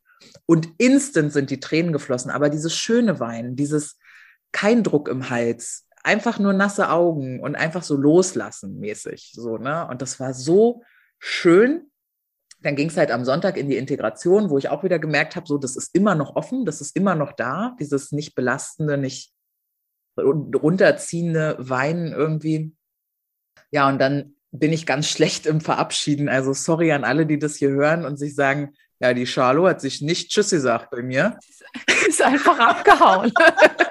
ich bin da leider, ich hasse Verabschieden einfach so, so sehr und habe irgendwie Manu noch gedrückt und Gabriel und halt ähm, unsere beiden äh, Küchenfeen und meine, meine Retterin, Jill, äh, hieß sie, glaube ich. Ähm, und und äh, Justina, Justina. genau ähm, und, und dann bin ich schnell losgefahren. Also ich habe euch alle lieb. ich, kann, ich, kann, das mit dem Verabschieden einfach nicht gut, ja.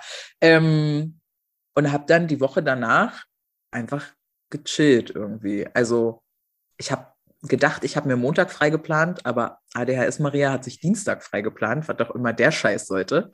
Und dann hatte ich tatsächlich Montag fünf Termine, also vier, vier. Neukunden und einen äh, Beratungsprozess am Laufen. Also auch relativ anstrengend, mich da auf vier neue Menschen einzustellen. Also naja, typisch.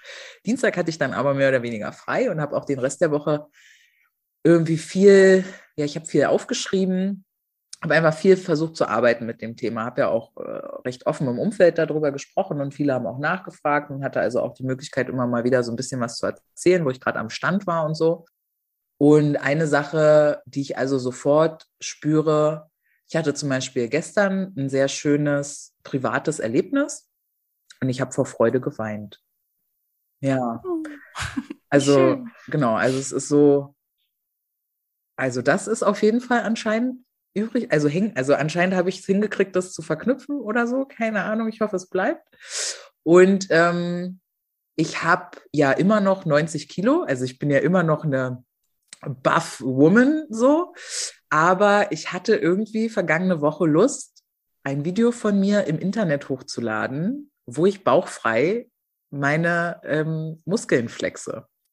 Und das wäre ums Verrecken vor fünf Wochen nicht möglich gewesen. Vor fünf Wochen habe ich aber ungefähr dasselbe gewogen wie heute, weil ich ja auch gerade im Erhalt bin, in der Haltephase. Also ich, ich bin nicht schöner, also ne, ich habe bin ich schlanker, bin ich. Das, du bist immer genau, noch die gleiche. Immer noch die gleiche, aber mein Gefühl zu mir, ich, ich, ich bin stolz auf mich und ich bin irgendwie stolz auf meinen Körper und was da so für, für Dinge sind und dass die okay sind und so. Und also das, ich kann es nicht greifen und ich kann mich auch an ganz viel aus dem Prozess nicht erinnern, weil also ich hatte mir so ein Buch daneben gelegt und einen Stift und wollte eigentlich immer mal aufschreiben, wenn ich irgendwie so ein ne, so dass man es nicht vergisst, so krasse Erkenntnisse hatte. Und ich habe auch mit der einen oder anderen Person geredet, die dann auch meinte, ich hatte schon drei Major-Erkenntnisse und ich hoffe, ich erinnere mich morgen noch und so. Und ähm, ja, also ich erinnere mich nicht und ich konnte es aber auch nicht aufschreiben. ja, also ich weiß, dass ich eine Erkenntnis mit, mit Jan hatte, ähm, so zu, zu uns, wo ich dann auch wieder total schön geweint habe. Und also es ist einfach, ist einfach schön so. Und ich habe ich hatte tatsächlich direkt danach die Woche Lust auf Konsum. Also ich hätte Lust gehabt zu konsumieren, nicht unbedingt äh, LSD, aber anderes. Und habe da dann auch mit einer Freundin, die in dem Bereich äh, auch spirituell unterwegs ist, drüber geredet, die da meinte, naja, vielleicht ist das einfach auch gerade die Lust grundsätzlich auf Fülle im Leben, auf mehr so.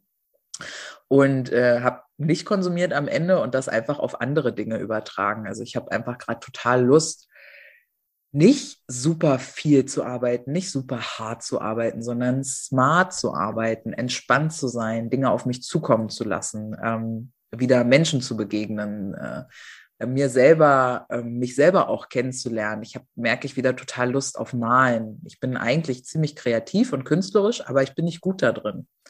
Und dann ist immer so ein bisschen mein Thema, dass ich da nicht so Lust habe, das zu machen, wenn ich nicht so gut da drin bin. Wenn das Bild nicht so schön ist, dass du es danach auf, aufhängen könntest, dann will ich eigentlich nicht malen, ja, was total doof ist irgendwie, weil ich es voll gerne mache. Und ähm, ja, das Malzeug ist im Keller und ich werde es auf jeden Fall hochholen und ähm, mal wieder irgendwas malen, was sich keiner aufhängen kann, aber ist ja egal. Ja? Und das ist auf jeden Fall oder doch, Oder, wer weiß. Keine Ahnung, ne? ähm, aber auf jeden Fall merke ich, ich habe Lust auf, ich habe Lust. Also ich habe, ich, ich sage im Moment den Satz ganz viel, ähm, ich will viel und davon alles. Und das ist gerade so mein, mein, mein Feeling so zu Emotionen. Und das kann natürlich, also ich, ich bin ja schon lange an dem Prozess dran. Alleine Simone und ich arbeiten jetzt professionell an meinem ganzen Gesundheits- und, und, und Hormonstatus und so seit anderthalb Jahren. Es hat sich eh ganz viel geändert. Ich habe dazu immer mal wieder verschiedenste Therapieformen auf verschiedensten Arten und Weisen. Wir hatten ja auch zusammen schon diese Atemtherapie-Geschichten. Simone hat ja da die Breathwork-Ausbildung gemacht und hat ja da auch ein Programm online, was man kaufen kann. Ich habe das schon mitgemacht und kann echt nur bestätigen, dass auch das ähm, ein in krasse Sphären schießt, wo man sich denkt, das geht doch ohne Drohung verrückt so. Ähm, also der Weg ist ja schon ein bisschen länger, als dass ich jetzt irgendwie mit Modern Mind, das war nicht mein erstes, ähm, weswegen ich jetzt nicht genau sagen kann, ob es nur an ähm, dem Konsum von V1 LSD lag oder, oder 1V das finde ich halt ganz, ganz wichtig. Also in dem Zusammenhang auch nochmal, es lag sicherlich nicht nur an dem ja. Konsum, weil du halt auch durch das, was wir vorher besprochen haben, bearbeitet haben und so, ja, sehr klar für dich mit einem Thema reingegangen bist. Und also gerade auch in Bezug auf Essstörungen, also das hatten wir ja schon in unseren Folgen zu ähm, wir haben ja auch eine Folge zur Essstörung gemacht und also da auch mit drin und in ein, einigen anderen Sachen auch, ähm, dass ähm, wir äh, das schon vorher also klar gesetzt haben, in welche Richtung soll das gehen. Und ähm, das finde ich ist halt ganz, ganz, ganz wichtig in dem Zusammenhang, dass man eine Idee für sich hat, was man da überhaupt bearbeiten möchte. Und die Substanzen Psychedelika haben halt auch eine ganz, ganz hohe Erfolgsquote in der Behandlung von Essstörungen, weil es hier eben zur massiven, dauerhaften Verankerung von Glaubenssätzen kommt, weswegen ja auch Verhaltenstherapien gute Erfolge haben in äh, der Behandlung ähm, von Essstörungen, vor allen Dingen in der Behandlung von ähm, Anorexie. Und äh, dass man halt eben mit diesen, äh, mit Psychedelika das halt wahnsinnig beschleunigen kann. Und ja, also es ist dadurch halt eben ganz, ganz, ganz, ja, ganz. Ja, so und ähm, so alles in allem ähm, gab es natürlich auch so ein paar Missgeschicke. Ähm, ich erzähle euch das jetzt einfach, weil dann können wir vielleicht zusammen lachen und das hilft mir auch total. ähm, Frau Schalow hat menstruiert an dem Wochenende, ja, und ähm, Frau Schalow hat ja kein, also ich mache mir immer nicht so einen Kopf. Ne? Ich bin ja richtig gut da. Ich dachte irgendwie, ja, Simone ist da, I feel safe, warum soll ich mir jetzt einen Kopf machen? Und ähm, ich habe überhaupt nicht dran gedacht, dass, und das hat, das wurde mir erzählt, aber ich habe es einfach nicht dran gedacht, dass dieser Trip zwölf Stunden dauert. Dass du einfach äh, mindestens sechs, sieben, acht Stunden einfach richtig schwebst, ja. Und äh, meine Damen, ihr wisst, wie das ist. Man muss dieses Ding ja auch mal wechseln gehen, ja. So. Und da habe ich mir einfach gar keine Platte drum gemacht, hatte auch jetzt nicht direkt, äh, ich bin noch Tampon nutzende Person, habe mich noch nicht zu diesen Tassen und was nicht alles gibt äh, durchgerungen. Das äh, zu probieren steht an. Ja, ich weiß, ist viel gesünder. Ja, ja, ich weiß. Aber ähm, die man aber auch hätte ja, lehren genau. müssen. Also so oder so Potenzial für eine riesige Schweinerei, ja. Und ich hatte natürlich auch kein äh, neues ähm, Menstruationsbesteck, nenne ich es jetzt mal, an einer Frau. Musste dann also irgendwie auf, auf Toilette und auf Toilette fiel mir ein, ah Mist, ich habe ja einen Tampon drin. Da musste ich wieder runter von der Toilette, musste mir diesen äh, neuen äh, besorgen. Und dann bin ich wieder in die Toilette und stand da und dann gab es keinen Hygieneeimer in dem speziellen Toilettending. Und deswegen auch äh, Justine, ne, die hat mich einfach gerettet, weil da haben nur Männer gearbeitet und die anderen Mädels, die da rumlagen, waren alle high. Und, und dann find dir mal jemanden, wo du sagen kannst, so, ich habe ein riesiges Problem. Ich bin gerade nicht ganz bei mir äh, mental und ähm, habe hier aber eine ganz körperlich prägnante äh, Geschichte zu lösen. Problematik. ähm, und da war sie ganz süß und hat mir da total rausgeholfen. Aber das war auch, ich, und dann, und dann bist du Maria Schalo, also du bist sehr extrovertiert, und dann bist du Hi. Das heißt, ich glaube, ich habe viel zu laut und jedem erzählt. Jedem das erzählt. ja, was da gerade passiert ist und dass ich ja gerade menstruiere.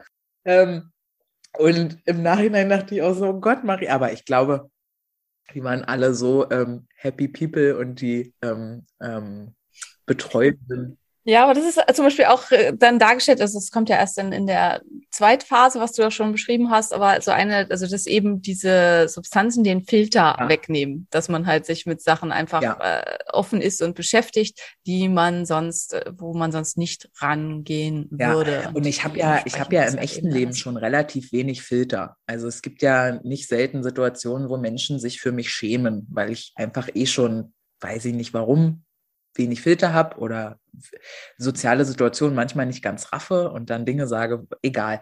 Und in so einer Situation hatte ich, also ich war Minusfilter. Ja? Das war die erste Hautschicht war weg, so gesehen. also äh, das war schon, das war einfach sehr, sehr gut lustig, aber es wurde sich trotzdem total äh, gut gekümmert und habe mich da total wohlgefühlt. Und ich habe mich auch noch nie in meinem Leben so auf Pizza gefreut. Ja. Und nicht, weil ähm, als dann also diese, dieser große Aufschwung äh, äh, langsam abklang und diese Golden Hour, wie ich gelernt habe, einsetzt. Also alles schimmert dann so ein bisschen so schön und, und ach, ist einfach, bist einfach voller Liebe. Also ich war einfach voller Liebe in dem Moment. Dann gab es Pizza, selbstgebackene. Ähm, und Zumindest für Maria. ja, ja, obwohl ich mich nicht wie Simone ordentlich vorher gekümmert habe wegen Nahrungsmittelunverträglichkeiten. Ich bin da hingefahren und habe dann erst gesagt, dass ich ja keine Hefe vertrage. Ähm, und ich habe, glaube ich, noch nie etwas so Leckeres gegessen und ich hatte auch noch nie so wenig Appetit. Also, ähm, oh, vielleicht auch ganz interessant. Ähm, ich habe 3000 Kalorien verbrannt an dem Tag, obwohl ich nur gelegen habe. Also mein Wobei man da klar sagen muss, das behauptet ja, ja, genau, die Uhr, Uhr genau. weil die, weil die Kalorienverbrauch aus dem Puls genau. berechnet tatsächlich hast du ja, nicht so viel auf jeden Fall hat die Uhr das angezeigt. Das, das ist wie, wie wenn man in die Infrarotsauna geht und dann hinterher das Ding einem erzählt, man hätte 500 Kalorien verbrannt und da machen dann gerne Leute, die Infrarotsaunen verkaufen, entsprechend Werbung mit. Das ist Quatsch. Also man hat halt einen hohen Puls und man verbraucht sicherlich auch mehr, als wenn man eben das nicht gemacht hatte, aber man hat halt auch nicht so viel verbrannt, wie wenn man gerannt wäre und so. Da ging es mir jetzt weniger hätte. drum als ja, ich weiß, ja, ich will es ja nur mal sagen. Deswegen sind wir hier das Duo. Perfekt als zu sehen, dass mein Körper wirklich sechs oder sieben Stunden Puls über 100 hatte. Obwohl ich halt gelegen habe. Also es war wirklich auch körperlich ja. wirklich anstrengend, anstrengend genau. Ja. Und eigentlich hätte ich voll Hunger haben müssen, aber hatte ich nicht so richtig. Und auch hier wieder, seitdem, äh, und ich lüge vielleicht ein bisschen, ich weiß nicht, ob mir das davor schon aufgefallen ist, aber ich kann gerade richtig gut mit der Hunger- und Portionsregulation. Also das hatten wir ja schon. Ähm, ja, super gut, schon, ja. Toll. Dass ähm, ich ja auch super viel Supplements nehme und ganz viel tue dafür. Darmgesundheit und was da nicht alles dranhängt. Ihr könnt euch die Folgen zu Hungerhormonen, hungerregulierenden Hormonen anhören. Ähm, die haben wir schon aufgenommen und veröffentlicht. Ähm, aber auch da nochmal, heute Morgen zum Beispiel, habe ich mir so eine Riesenportion Porridge gemacht und nach drei Viertel ging einfach nichts mehr. Und ich konnte dann auch aufhören zu essen, mhm. was halt für einen Menschen mit Essstörungen seit 30 Jahren, das ist richtig geil. Das ist so richtig alter Vater. Ne? Jetzt weiß ich aber auch immer nicht, im Moment esse ich ja sehr clean und Simone sagt ja immer, an cleanen Sachen kann man sich eh nicht überessen, weil der Körper dann relativ, also einfach einen natürlichen Stopp setzt. Ich habe jetzt noch nicht probiert, wie das mit Currywurst Pommes oder mit Döner wäre. Ähm, Habe ich aber auch nicht vor. Man kann sich auch in cleanen Sachen überessen, wenn sie halt krass süß oder krass umami sind und so. Aber ähm, also mit so halt eher blanden, cleanen Sachen ja, ist ja. schon sehr schwierig. So, aber auf jeden Fall irgendwie ist da halt total der gut viel drin so. Und was ich jetzt meinte, als ähm, Simone vorhin meinte, ähm, Dinge, die nicht da sind, sehen, irgendwie so äh, waren wir ja vorhin. Mhm. Ähm, kann ich nur eine Geschichte wiedergeben, weil ich habe sie nicht selber gesehen, leider, aber ähm, wir hatten ja diesen fantastischen ähm, Psychologen dabei, der halt auch Yoga-Lehrer ist, glaube ich, also der sich auch selber viel mit Energien mhm. und mhm. ne, auseinandersetzt. Und der ist da immer rumgelaufen, hat sich um Leute gekümmert. Und äh, in einem Moment, wo eine Person, die da dabei war, wohl gerade mit eher, ähm, ja, was weiß ich, schlechten Energien, schlechten Erinnerungen, Trauma, wo auch immer gerade stand, auf jeden Fall irgendwas, was belastender war, energetischer, hat eine andere Teilnehmerin ihn dann gefragt im Nachgang und meinte so, du sag mal, ich habe irgendwie gesehen, dass du so so einen Energieball aus jemandem rausgeholt hast und dann hast du den so zum Fenster rausgeschnipst. Habe ich mir das eingebildet? fragt sie so und dann guckt er sie so an und sagt, na, ich sehe die Energie nicht, aber ich habe sie gefühlt. Wie abgefahren. Es ist wirklich passiert. Also er hat gefühlt, wie er diesen Energieball aus diesem, ähm, ja, ich nenne ihn jetzt mal Teilnehmer, äh, rausgeholt hat und aus dem Fenster geschnipst, also auch das so zu beschreiben, dass, ne, dass du dann das so rausschnippst. Und dann ist das wirklich so gewesen. Das heißt, die hat, die hat Energie gesehen. So. Und in, what the fuck einfach. Wie krass, wie geil. Und das ist was, wo ich halt sage, ich komme immer mehr auf den Gedanken, dass er vielleicht doch mehr ist, als man unmittelbar denkt oder glauben möchte. Also allein sowas zu erfahren, sehr krass. Sehr, sehr krass. Ja. Sehr cool, ja. ja. Ich würde sagen, damit lassen wir das jetzt auch mal so ja. stehen. Ähm, mit dieser äh, Beschreibung, äh, Erfahrungsbeschreibung ja. von Maria, mit viel vorher ähm, chemischem Wissen rundherum ähm, von mir. Und ja, wenn das was ist, was ich, also ich, wo schon ganz viel nachgefragt wurde, war Microdosing. Also das war schon, ähm, im, dass ich da schon wie ganz viel Nachrichten bei Instagram zu bekommen habe, nachdem wir da äh, beide so ein bisschen von ähm, berichtet ja. haben. Und ähm, also insofern ähm, denke ich mal, dass wir da vielleicht auch noch eine mhm. Folge zu machen. Ähm, weil, also das finde ich so ein bisschen, also das war, ist halt auch, dass auf manchen Seiten und so gesagt wird, das hätte keinerlei Nebenwirkungen, nie und es wäre für jeden geeignet und so weiter. Das stimmt auch definitiv ja. nicht. Und ähm, da können wir vielleicht auch noch mal was zu machen. Ja, und wenn ihr sonst weitere Ideen, Fragen, Themen zu, rund um diesen Themenkomplex habt und sagt, ey, voll spannend, dann ähm, lasst es uns wissen. Und ich hoffe, ihr habt so ein bisschen eine Idee davon bekommen, warum ich dieses Thema aktuell so interessant finde und warum ich mich halt auch für den Augmented Psychotherapist äh, interessiere, äh, weil ich halt einfach glaube, es ist ein Feld, ähm, der die Psychiatrie unglaublich erweitern kann und erweitern wird und Möglichkeiten der Therapie bringen wird, ähm, die ja weit über das hinausgehen, was wir halt bis jetzt auch mit der medikamentösen ähm, psychotherapeutischen oder äh, psychiatrischen Behandlung ähm, hatten. Und ich einfach sehr viel merke mit meinen Patienten, dass wir an einer bestimmten Stelle an eine Mauer stoßen, die uns nicht, äh, wo es uns nicht gelingt, diese zu durchbrechen, wenn ähm, das extrem schwer verankerte Traumata oder also es ist ja auch nicht meine Aufgabe, ne? ich bin ja keine, also ich mache, habe zwar auch psychotherapeutische Ausbildung, aber ist halt nicht das Wesentliche, was ich mache. Natürlich habe ich die Leute aber auch immer mit in so einer Betreuung und halt dann oft auch eben einfach schon über, also bei anderen, ne? und dann oft halt auch schon über viele Jahre, wo ich dann halt manchmal merke, okay, ähm, hier äh, steht diese Person an einer Mauer und kommt da nicht durch. Und ich glaube, dass Psychedelika was sein werden in der Zukunft, die uns helfen können, wenn das im richtigen Set und Setting mit dem richtigen Therapeuten erfolgt, diese Mauer zu durchbrechen. Also ist nur wünschenswert. Und ähm, freue mich drauf, wenn das dann auch so ist. Ja, äh, damit sind wir am, genau am Ende der Folge. Ihr wisstet, ihr wisstet, wir haben zwar die 620 Bewertungen auf Spotify, aber noch nicht auf aber, aber jetzt möchte Maria die 1000. also ist das mit den Menschen, die immer mehr wollen. Aber wir haben auch noch nicht die 600 auf Apple Podcast. Ähm, und äh, ja, wie gesagt, ja. ne, ich bin ja gerade so voller Liebe, ihr Mäuse. Und wenn ihr auch voller Liebe seid, weil ihr das gehört habt, dann könnt ihr da natürlich auch noch mal eine nette Bewertung hinterlassen ähm, auf Apple Podcast. Einige von euch schreiben auch immer ganz fleißig ähm, an mich die Themenwünsche und Vorschläge. Äh, ich nehme die meisten davon mit und schreibe die auf. Insofern gerne weitermachen damit. Äh, wir machen jetzt anscheinend bald nochmal was zu äh, Aller Allergien, ne, haben wir festgelegt. Und damit ja, verabschieden ja. wir uns in unseren äh, sonnigen Sonntag und euch in euren hoffentlich tollen Frühlingsdonnerstag oder wann auch immer ihr diesen Podcast äh, hört. Schön, dass ihr da seid. Danke und bis ganz bald. Bis dann. Ein Phönix, der aufs Neue, aufs Neue